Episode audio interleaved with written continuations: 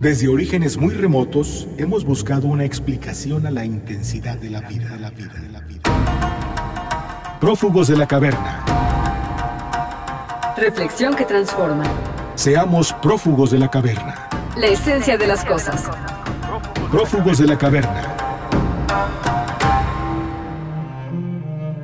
En México, la violencia contra las mujeres ha alcanzado niveles muy altos y en todas sus manifestaciones, física, sexual, laboral o doméstica. A pesar de los esfuerzos para combatir este problema, los datos indican un aumento considerable. Los indicadores van en aumento alarmante en los últimos años. Según la ONU Mujeres, el 41.3% de mujeres en México en algún momento de su vida ha sido víctima de violencia sexual mientras que el 34.3% de las mujeres sufrió algún tipo de violencia sexual en los espacios públicos o comunitarios. Yo soy Pilar Martínez y en esta ocasión platicaremos sobre la violencia de género. Y yo soy Augusto Ansaldo y hoy nos acompaña la doctora María de los Ángeles Corte Ríos, titular de la Unidad Especializada en Igualdad y Equidad de Género de la Unidad Coajimalpa, Universidad Autónoma Metropolitana.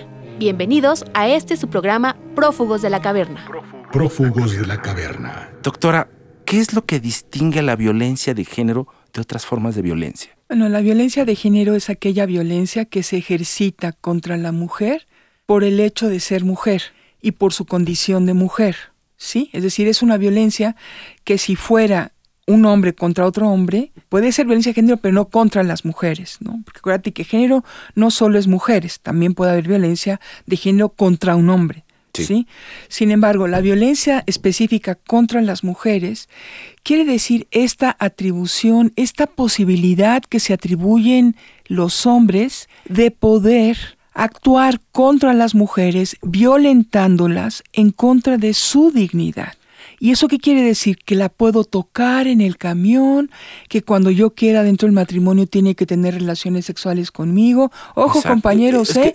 Hay violación en el matrimonio, ¿eh? Claro, Nada más se los decimos. Pero es que precisamente, ¿qué pasa con estos hombres que, creen que tienen estos derechos y estas atribuciones de violentar al cuerpo? Pero es que esto no es nuevo. Mira, la violencia de género siempre ha existido. Y es en los últimos dos siglos en donde se le empieza a visibilizar, se empieza a, a darle nombre y a partir, como te explicaba, de los estudios de género, se empiezan a elaborar categorías que describen lo que pensábamos que era natural. O sea, nosotros podíamos ir por la calle, ver una serie de cosas y no darnos cuenta que eso que estaba pasando constituía una violación a la dignidad de las mujeres. ¿sí? Porque era lo cultural, lo que se llama la cultura de violencia. La cultura de violencia. La cultura de violencia en contra de las mujeres, en donde se permite que le grites, se permite que no le des el gasto en la casa porque no hizo lo que tú querías, ella tiene que lavar, planchar y luego salir a trabajar, y tú llegas y eh, te tienen que servir. Hay un libro muy interesante que se llama El tiempo de las mujeres, ¿no?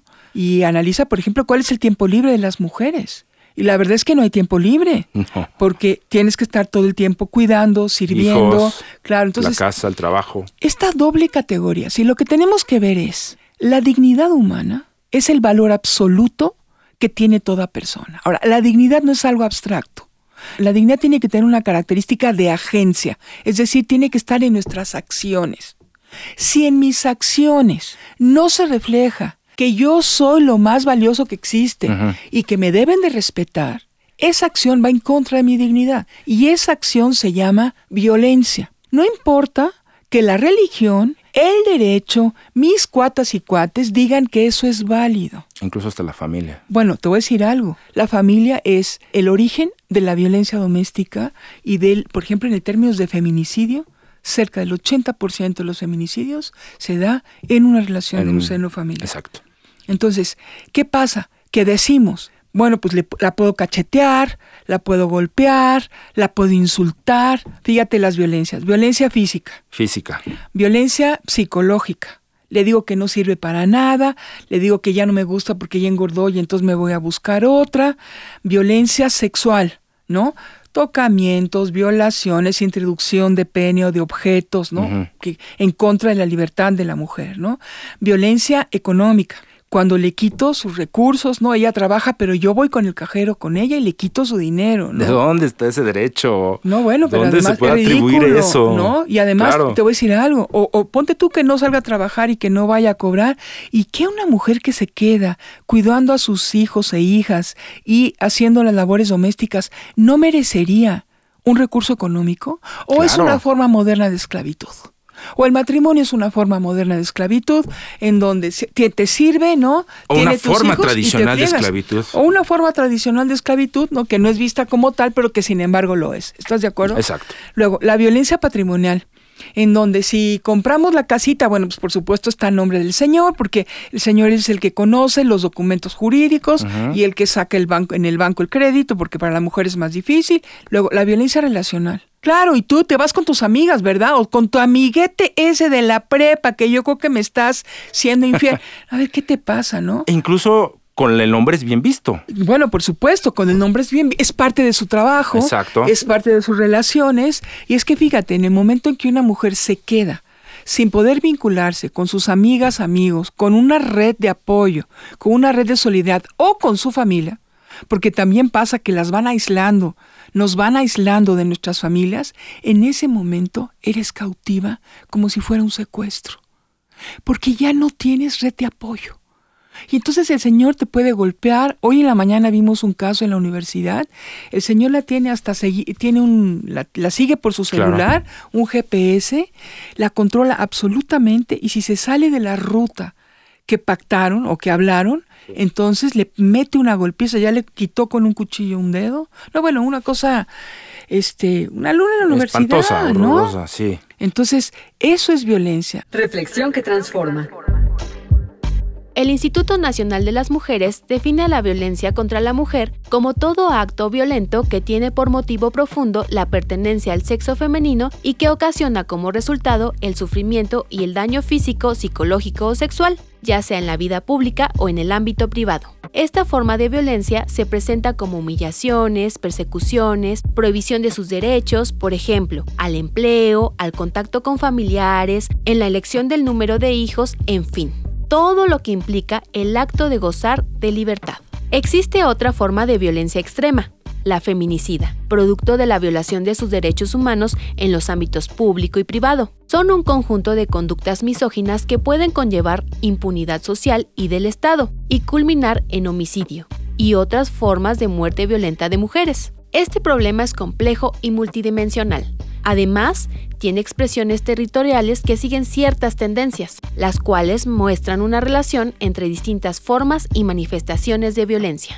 Prófugos de la caverna. Ya que tomó este punto eh, del, del caso que nos platicaba, usted es encargada de la unidad de igualdad y equidad de género. Sí. ¿Qué hace esta unidad dentro de la Universidad UAM eh, Coajimalpa? Sí, fíjate que la Universidad Autónoma Metropolitana en la unidad Coajimalpa, con nuestro rector Rodolfo Suárez y también con la memoria histórica de las alumnas que estudian ahí, ha tomado una decisión de tolerancia cero. Es decir, no hay acoso, no hay hostigamiento y no hay violencia contra las mujeres. Entonces, hemos iniciado un programa sumamente ambicioso con un reconocimiento de este programa incluso con la OEA, a nivel de OEA, este, y de lo que se trata es de educar, de formar, de prevenir y, ¿por qué no, de sancionar? De sancionar.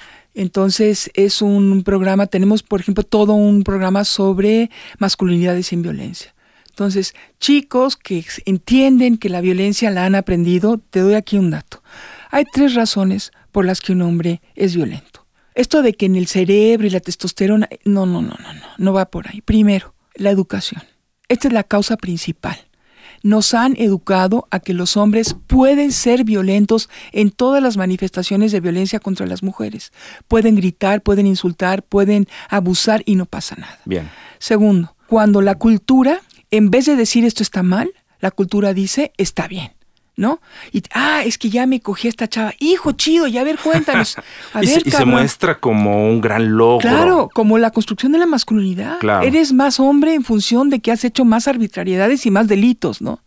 Y luego cuando no hay una norma legal que lo sancione. Entonces, en la UAM lo que estamos haciendo es modificar esas tres cosas. Muy bien. Estamos modificando la educación, modificando la, la cultura Y estamos modificando, estamos haciendo un trabajo súper fuerte con el reglamento de alumnas y alumnos sobre este tema, en donde incorporamos ya la violencia de género como una falta por la cual un alumno puede ser expulsado. Pero más que expulsión, porque no, no solo es sancionar, la idea no es esa, es cómo hacemos para que los cuatro o cinco años que están las y los compañeros con nosotros reciban algo que nadie más les va a decir, y es que hemos de mirarnos y hemos de respetarnos. Me ha dejado sin palabras, doctora. Tiene completamente la razón de que sucede esto. Lástima que se nos acabó el tiempo. Pero quiero una última reflexión, doctora. Sí. ¿Qué tenemos que hacer los hombres? Me parece que los hombres tienen que primero entender sus privilegios. Yo no creo en los hombres feministas, no creo que puedan existir, porque no han sufrido los prejuicios y el dolor que tenemos las mujeres, pero sí creo en hombres aliados con las mujeres que se dejan interpelar, que se dejan cuestionar y que entienden que pueden vivir una masculinidad terriblemente tóxica.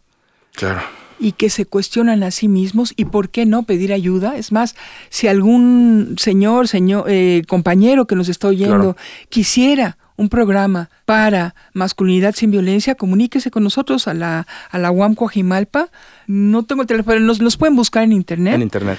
Y eh, ahí tenemos, a, yo creo que al mejor psicólogo social de México, que es el maestro Ricardo Soto, y que él es especialista y tenemos cursos todos los viernes para eh, masculinidades sin violencia. Prófugos de la caverna. La violencia comienza en los hogares y es ahí donde se presenta la mayor parte de los abusos, independientemente del nivel económico, social y cultural de la familia.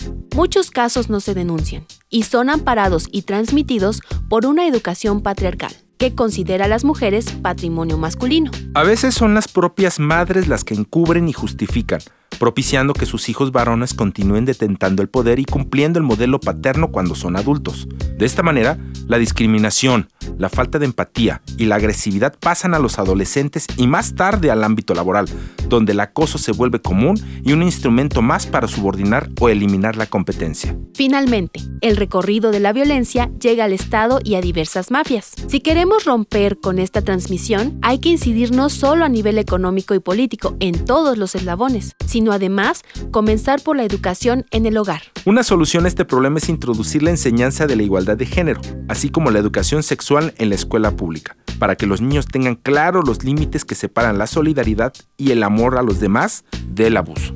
Muy bien, pues así es como terminamos otro programa más de Prófugos de la Caverna, Pilar. Sí, esperamos que esta información les haya sido de su interés y nos escuchamos la siguiente emisión, no sin antes agradecer a nuestro productor Hernán Nájera, a nuestro operador Juan Soto. No olviden escucharnos a través de nuestra red social de Facebook como Prófugos de la Caverna. Hasta luego. Prófugos de la Caverna. En todo tiempo y en todo lugar. En todo lo que nos sucede y en todo lo que hacemos. La vida te da la posibilidad de ser. Un prófugo de la caverna. Reflexión que transforma. Prófugos de la caverna.